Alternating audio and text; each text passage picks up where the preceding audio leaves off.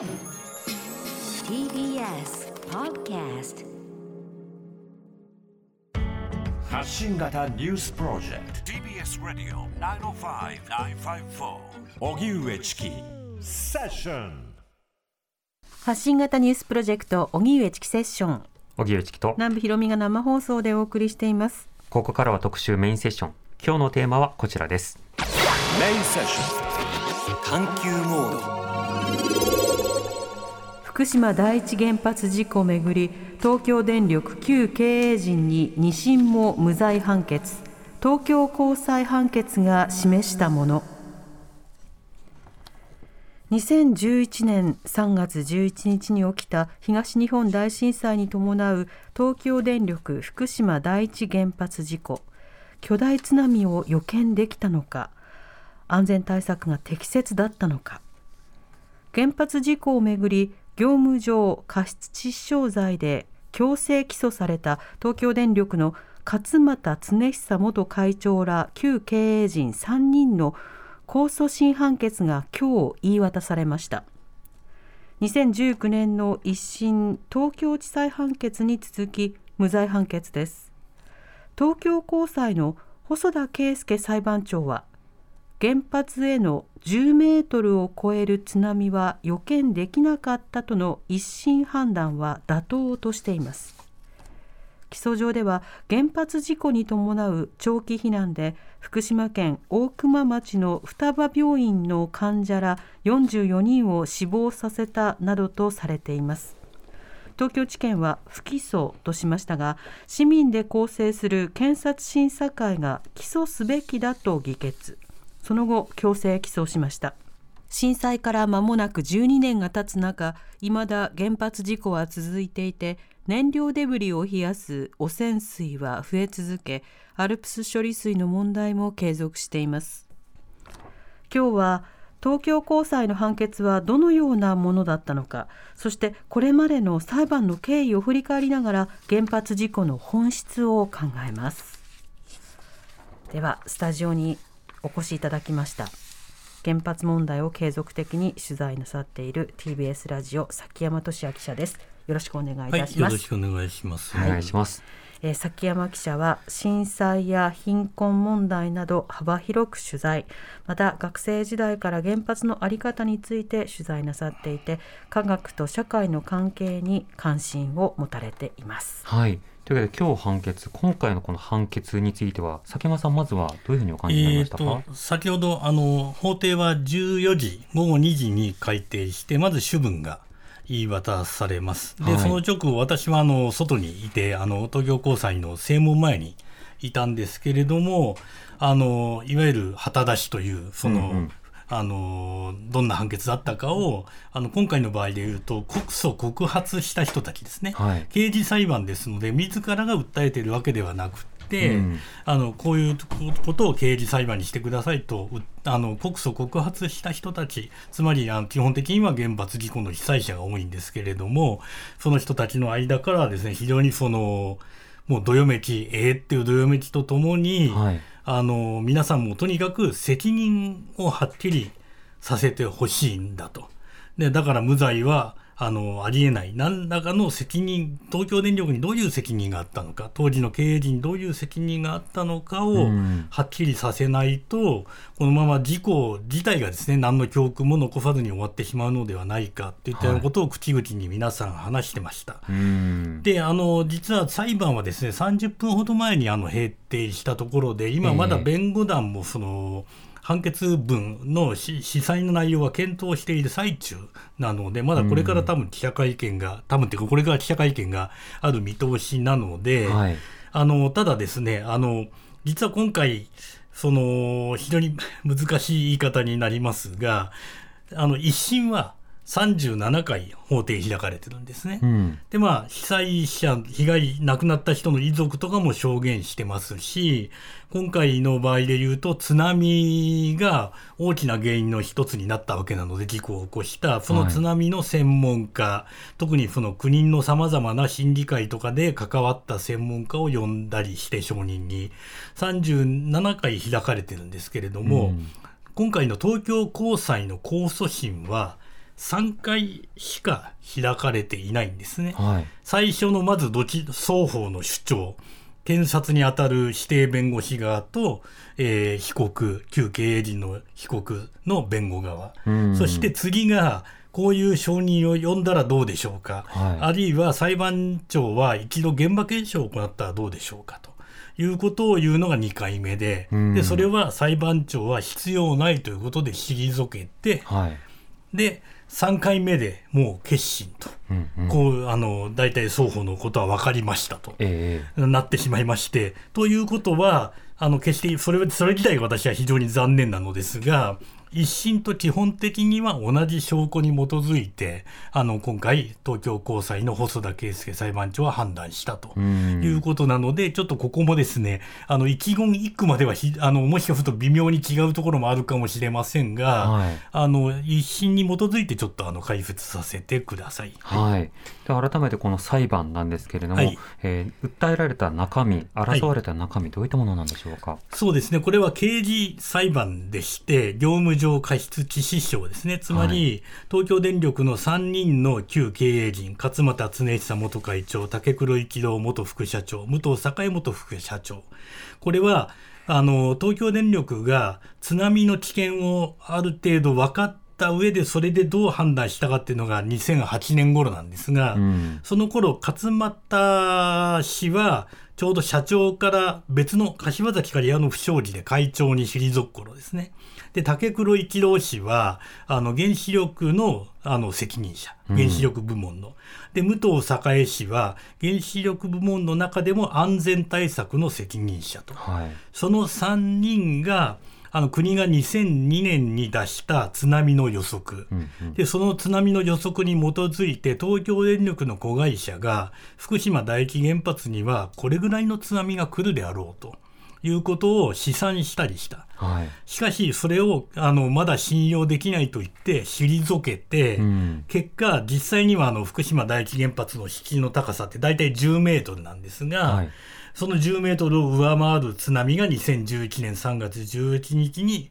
あの押し寄せた。うん。これは本当は予測できたのに対策を行ってしまって事故が起き、はい。そして避難をもう余儀なくされた例えば病院の入院患者とかが避難中に亡くなってしまった。えつまりこの3人に、まあ、東京電力のあのしあの仕事として過失があり、うんその結果亡くなった人うんああるいは体調を壊した人さまざまな人がいたのではということであの業務上過失致死傷ということになりますね。はいまあ専門家のまあ予見と、そしてそれが社内でまあ共有されていたこと、ここまでは前提としてはあるわけですか？そうですね、あのーだから、あのーそこでどう判断したかなんですね。うんあの実際、裁判で出てくるのは、その武藤栄氏が当時の安全対策、原子力の責任者だったんですけれども、その15.7メートルというあの津波のあのよ試算をしたんですね、東京電力の子会社が。で、その数字を見て非常に驚いた風であったというようなことは、あの裁判の過程で一審の中でですね当時の調書などからあ出てくるんですけれども、うん。結果実際にはですねもう少し調べてみようということで、はい。また別の研究所とかにですねそのさらにもうちょっと調べたらということをやって、うん。うんでその結果を待っている間に結局その福島第一原発事故が起きたということになるんですね。うん。はい。なるほど。そうしますと、今回の裁判の中では、その争点というのはどういった点になってくるんでしょうか？争点は一つはあの予測果たしてこの経営陣がこれはもう間違いなく10メートルを超えるという形で予測できたかどうか。はい。まあ、よく法法律のその司法世界の用語では予見可能性と言いますけれども、うんまあ簡単に言うと予想できたかそういうことがあり得るってことをかなりの高い確証を持って予想できたか、はい。ということとじゃあ予想できただけでは例えば現実問題としてそれを防げない場合もあるわけなので、うん。予想できたとして何かの対策を取った、はい。何かの対策を取ったことで防げる可能性があったとうんうん。よく結果回避可能性というような言葉で使いますけれども、何らかの対策がまず存在し、はい。その何らかの対策を取っていれば、福島第一原発事故のようなことが起きなかったのではないかとうん。いう、この2つが争点なんですが、結果が避けられたかどうかはそもそも予測できたかどうかにはい。よるわけなんですね。そうですね。なので、やはり一番大きな争点というと、やっぱりこれを予測できたかということになります。うん。で、この予測できたかどうかについては、去年、ここでも解説したと思いますけど、東電の株主代表訴訟っていうのがあって、はい。これは予測できたははずだということで、東京電力のその経営陣の責任を認めたわけなんですけれども、うんあちらはその民事裁判なんですね。はいつまり株主が会社に代わって訴える。うんうんで、株主側と東京電力の旧経営陣側のその主張を比べてどちらが確からしいかという相対的に比べるんですが、今回の場合は刑事裁判なので、はい有罪になるということは、まあ、国家が罰を与える。うん国家が普通の、まあ、なんていうか、国家が一人の個人に罰を与えるってことは、民事裁判よりも、その本当に、その、もうそれ以外なかったですね、と。うんつつまり、その、なんて言ったらいいのかな、その、要するに、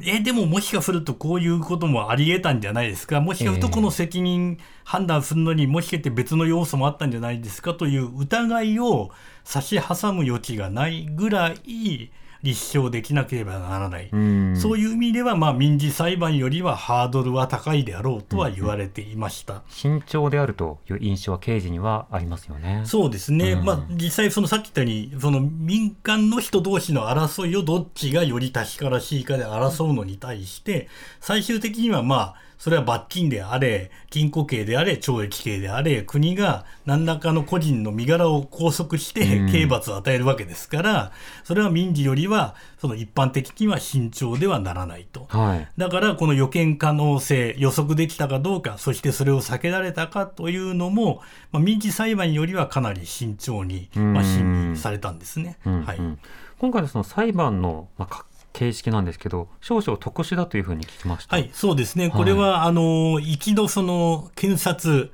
あの、最初これは福島地検、福島地方検察庁に告訴を告発する人たちは、まあ、あの、それを持っていったんですね。うんで福島地検から東京電力は、まあ、基本的には東京が本社ですから、東京地検の方に移され、で、東京地検は様々な、例えば今回の旧経営陣やその下にいた部下とか、あるいはつあの津波研究の研究者とか、そういった人たちに捜査はしたけれども、不起訴処分にしたと。うん。一度不起訴処分にしたんですが、あの、検察審査会の強制起訴という制度。はい。これはあの東日本大震災の2年ほど前にあの裁判員裁判の制度と一緒に導入されたんですけれども市民で構成する検察審査会がいやこれは起訴すべきだとうん。いう判断を2回繰り返した場合はでも検察は不起訴にしているわけですから、はい検察はもう今かこれから起訴はできないので、うん裁判所に指定された弁護士が検察官に代わって起うん訴すると。うんでその場合検大事なところは検察が不起訴にするとですね、はい検察は確かにいろんな人に事情聴取をしたり、うんあの聴取を場合によってはあの取り調べの聴取を取ったり、はい、証拠とかいろいろね。さまざまな証拠も集めてるわけですね。うんだけれども、不起訴になっちゃうと別にそれは公開もされないし、公表もはい。基本的にはされません。うん。ところが、この指定された弁護士には裁判を代わりにやるわけですから、はい検察からの証拠がそのまま渡されるわけです。うんうんうん。つまり裁判にならなければ眠ってしまう可能性があったはいさまざまな証拠がこの裁判では、まあ、2審は3回しかなかったのでああれですが1審ではそれが公表されかつ議論されたということで、そういう意味では非常に重要なんですね。うんはい始まったこの裁判は刑事事件化されたこと自体がもう一つ大きな意味を持つということですね。はい、もちろんその今回あの被災者の人たちあのあるいは犠牲死になった人たちの遺族からすると非常にもう今日は残念だもう悲しいだとしか言いようがないと思いますけれども、うん。裁判の過程にあ上ったということだけでもそういう意味では重要なものではあるんですね。なるほど。はい。これ検察が弁護士に資料を渡す際というのは、はい。あるものすべて渡すはいと決まっ基本てるんですか、的にはあるものをすべてうん。渡していると信じます。なるほど、はい。そこはやっぱり行政機関のもしかしたらというところも私たちはチェックしなくてはいけないわけですかそうですね、うん。だからそこはちあの我々のチェックは必要だと思いますし、まあ、最近も例えば冤罪で後になって再審になった訴訟でも実は持っていたという証拠が出てくる場合もありますけど、ただ、今回、その実際、指定弁護士に渡された証拠というのは、結構その、先ほども言った生々しいやり取りですね。ええ例えば津波が15.7メートル以上という試算が出されて、その時東電の幹部がどういうふうに反応したのか。うん。あるいはその時実際に、いや、でもこれはこの判断だけに基づいては安全対策は取れないと、うんうん。もう少し研究したらどうかとか、そういった具体的なやり取りは我々の前に、我々の前というか公開の法廷に出されたわけですから、うん。そういう意味ではかなり、その、東京でこの事故が起きてしまった、はい。そのなぜ起きてしまったのかということを解明する材料はかなり揃っあの出てきたということにはなると思います。うんはいなるほど。ではその上で行われた一審の地裁判決、2019年9月ということでした、はいこのタイミングでのその裁判というものは、まあ、どういうふうに行われてどういったものだったんでしょうか？そうですね。だから、あの、今日の、あの、裁判長もですね、基本的には一審の、あの、判決は妥当であると。はい。あの、特に問題はないというふうにしたわけなんですが、まずその、一審の、これが、まあ一審の時も多分そういう解説をしましたと思いますけれども、やっぱり下世内のは、つまり国の地震調津波調査研究本部という国の機関が有識者を呼んで、はい。ある程度きちっとあの議論をした上で出した、うん。あの結果であるにもかかわらず、はい。裁判側としてはですね裁判長は当時そのこれは必ずしも信頼できるとは言えないと。重みがあるものとは言えないと。つまり逆に言うと東電の旧経営陣はいやもうちょっと研究したらどうかとうん。なったわけなので、ええ。つまりそういう意味では信頼性がないというふうに判断してるんですね、もう当時からですね。はいはい。はい、つまりその多くの専門家が基本的には合意した公式見解。別にうん。隠された見解でも論文にならなかった見解でもなくて一応公表される見解で重みがある判断だと思うんですが、ええ。その長期評価っていうんですけれども長期評価の信頼性や具体性には疑問があると。うん。でその一つの理由がまだ当時広く一般の防災に取り入れられていなかったといった理由などが上がってるんですね。はあ、でも試算があったから取り入れましょうっていう。そうですね。で、実際東電の子会社がそれをもとに津波がもっと具体的にどれぐらいになりそうかという試算をしてるわけなんですが、はまだ一般に広く周知されて使われているとは言えなかったなどの理由を挙げているんですね。でもそれだとほらみんなやってなかったから政府みたいな。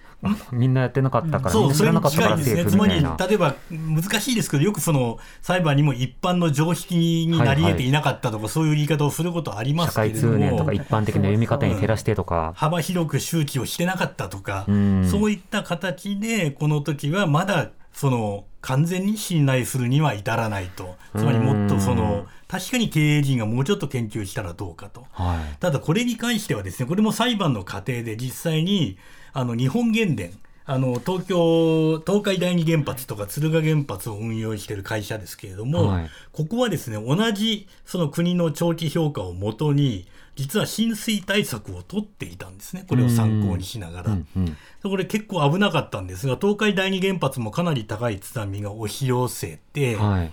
で、実際には例えばその、あの原子炉を冷やすのにきあの海の水を取り入れますよね、うんでその海の水を取り入れるポンプが実際に津波に浸かるような場所にはあったんですね。はい。だけれども、そこは浸からないように、さらに、その、あの、浸水がを防止するものを、あの、少し前につけたばっかりだったということで、東海第二原発は。うんうんだから、そのまま放っておいたら、東海第二原発も福島第一原発と同じような状況になる可能性は非常に高かったんですね。うん。つまり何かいざという時があった時に水を汲み上げて冷やすってことができなくなる可能性があったわけなんですが、はい。日本原電はその時それを参考にして取っていたと。うんで実際そこの技術者も、いや、これは、あの、危険だということで上層部にも言って、はい。で、対策を取りましたと、会社として。と。予算つけて、うん、いうことなんですが、それに対して東京電力は、なぜ取らなかったのかとうん。いうことになるわけなんですね。なるほど。でもちろん旧経営陣はそれは、いや、まだそこまで信頼できなかった、うん。あのまだまだ研究の余地があると思ったと、まあ、ずっと言い続けているんですけれどもね。も裁判の論ではそういうつまりまだみんなが信じているわけじゃないから浸透しているわけじゃないからと。例えばあのこれセカンドオピニオンを取ろうとしているからはいはいサボってたわけじゃないんだっていう論理で、まあ、もちろんもちろん、その、まあ、だからそこは経営陣の判断として、例えうん。ば、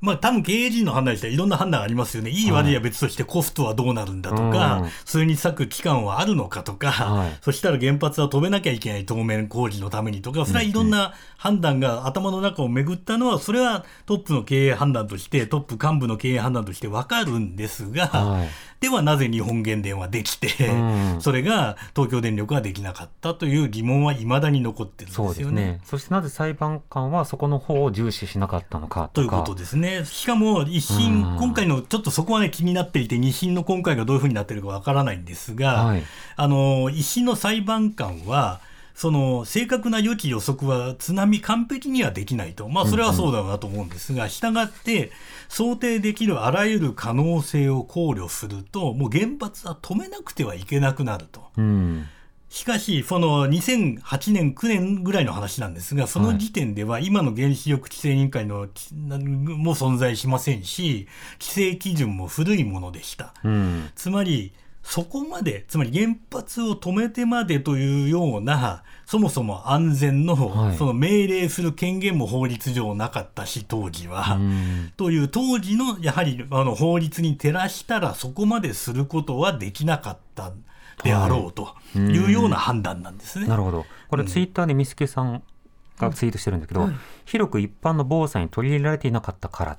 当たり前じゃないかと。原発なんか真っ先にリスク管理しなきゃいけない施設なのにと。一般と比べるんじゃなくてやっぱり最先端で最重要だから他よりもハードル高く、そして国の基準とかがまだ不十分だとしてもそこはやっぱり専門知をさらに重視すべきだったのではなんですが、ないかとこの頃まだ、いや、それは別に原子力の政策をぼ、私はあの弁護しているわけじゃないんですが、うん。当時はつまり、例えば新しい知見があったときに、はい。古い原発にそれまで遡って適用すべきだとか、うん。そういうのが制度として確立していなかったんですね。うんうんこれはもともと古い原発であり、こういう部分はある種問題がある。新しい知見でこういうことが分かってきた。じゃあもう新しい知見に基づいてやろうというのは、やはり今の新しい規制基準にならないと残念ながら取り入れられなかったし、うんただその今のツイートの中の一般防災という理由は変じゃないよ。やっぱり最先端を。うんはいその最先端をもっとその結局、ちょっと遅ればせながらですが、福島第一原発の事故は、それをまあ、事故を取り入れたということになるんですけれどもね。うん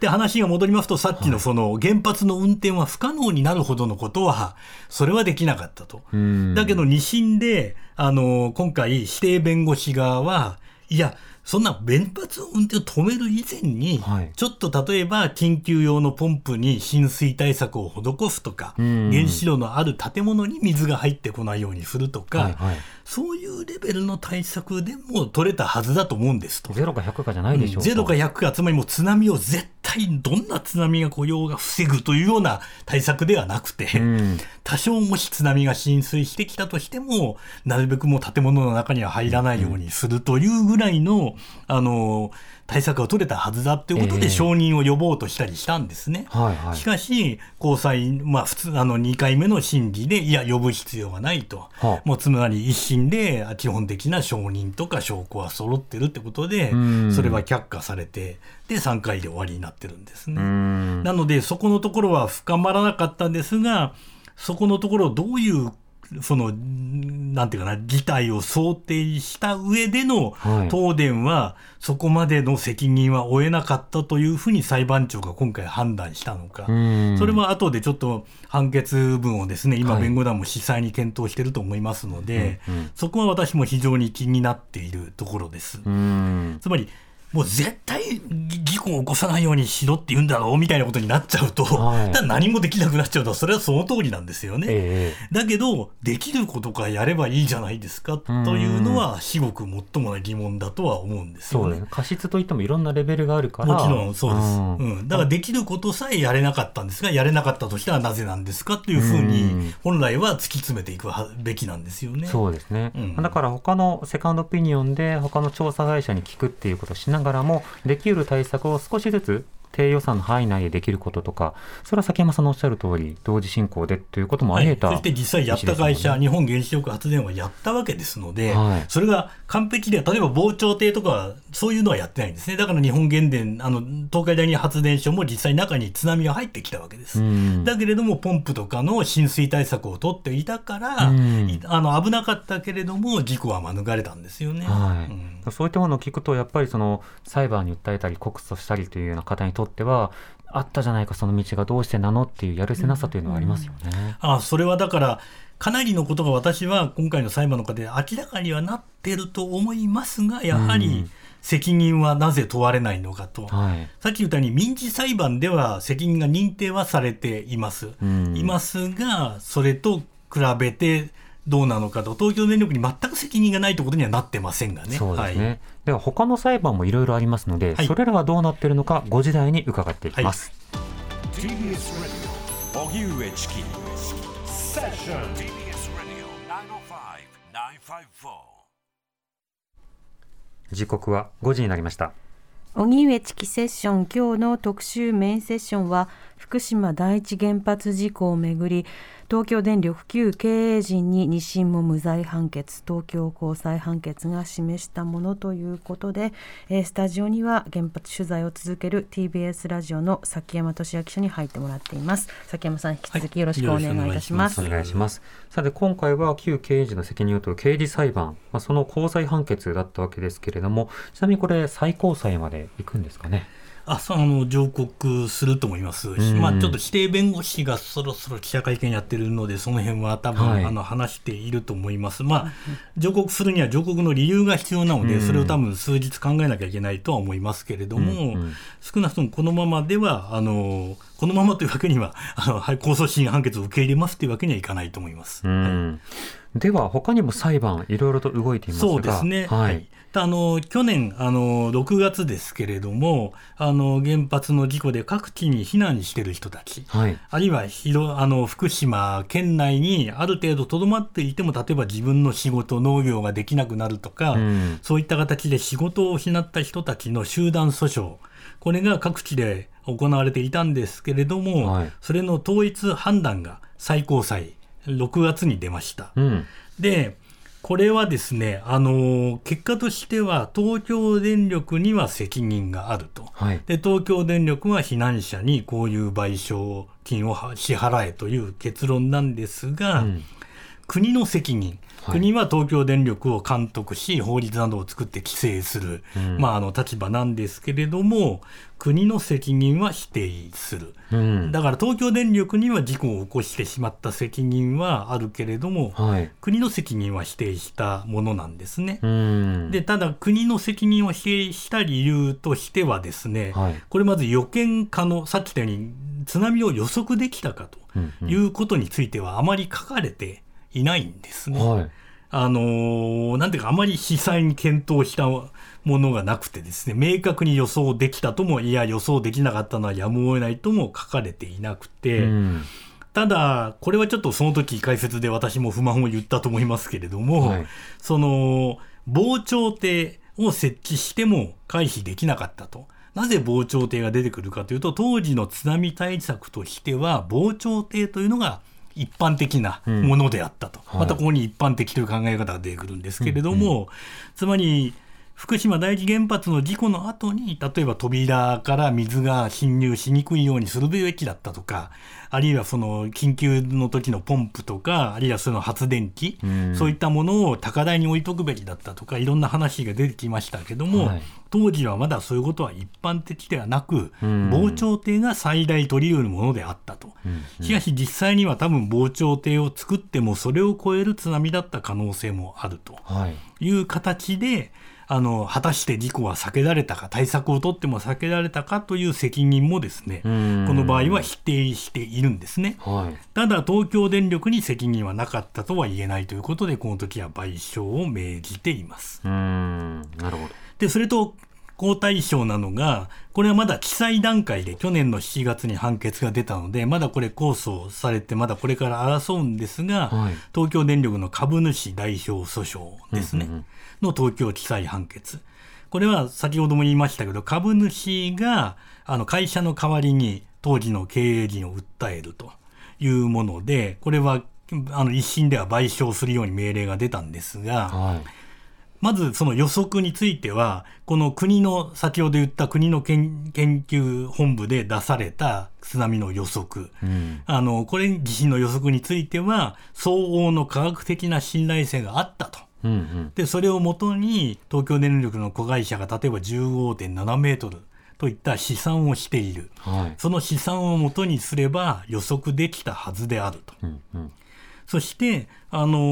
ー別に建物とかに浸水するのを防ぐとかいうのは別段、確かに強調されたのは福島第一原発の後ですけれども、はいその前でもそういうことを考えることができたはずであると。うん。つまり建物に水が入ってくるのを防ぐ、あるいはポンプとかあの発電機とかが水に浸からないようにどっか別の場所に置いておくとか、そういったことをやっておれば、福島第一原発の事故はかあの避けられた可能性もあると。うん。いうふうに判断して、で、株主のが訴えたわけですけど、経営旧経営陣に支払えと。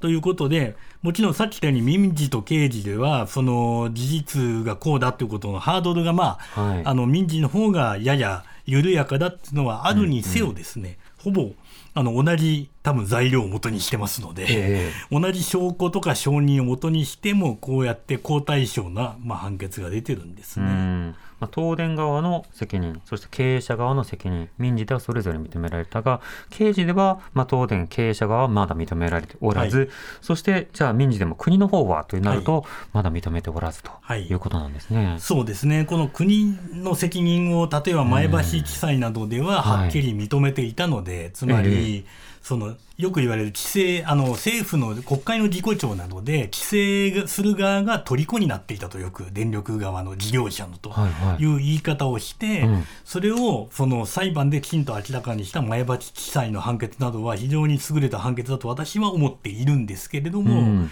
それが結局、最高裁まで行って覆された、国の責任は否定される形になってしまったんですね。うん。はい。虜にしていたというのは片方の言い分だけを聞いていたそうですね、もうその片方というよりも、そのそちらの言い分にうなずくしかなかったというか、そのそちらの事情、いや、もう最近コストもかかるのはみたいな形をはい。そのまま組んでしまったとうんいうことですね、規制機関が逆にその運用する側と同じ、はい。ある種の 心持ちになってやってしまっていたと。チェック機能どころか一体化になってしまはい、ってたコストがっていうことなんか知りませんよと、こちらはこちらの主張をぶつけるだけなんですと、本来規制だったらですね。えコストがかかって大変かどうかはそちらが判断することで、例えばどうしてもかかるから1年っていうのを1年半後にしてくれとか、またそっちが要望すればいいだけだと、少なくとも今の原子力規制委員会はまだそれに近いことができてるとは思ってますけれども、当時はそうでもなかった。電力業界側とかに、あの、もう完全にあの一体化してしまってたというような形ですね。はい。えさて崎山さん今後の課題いかがでしょうか？いや、私はもうこの裁,、うん裁判っていうのはね、なかなかその、もちろんまだ上これから上告すると思いますので、はい、うーんもう少しきちんとあの東電の経理の責任についてやってほしいというのはあります。その一方で今、福島第一原発の中では廃棄物はいが非常に増えています。うんこれはものもすごいあの軽いレベルの低いレベルの放射性廃棄物から非常に高いレベルの放射性廃棄物まで。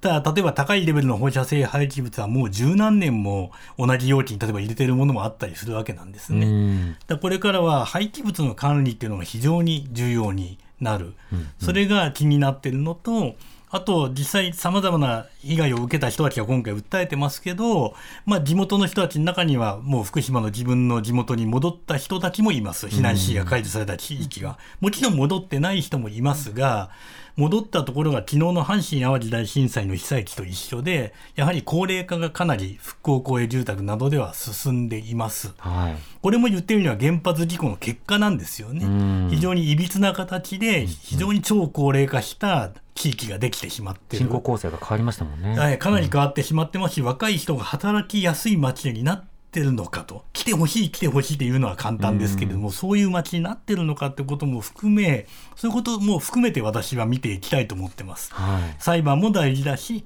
廃炉も大事だし、そして住民の人たちがどう暮らしていくのか、避難する人は今後どうするのか、すべてを見ていきたいと思ってます。うん。また取材報告お待ちしております。お待ちしております TBS ラジオ崎山俊也記者とお送りしましたありがとうございありがましたとうございましたあ。りがとうございました。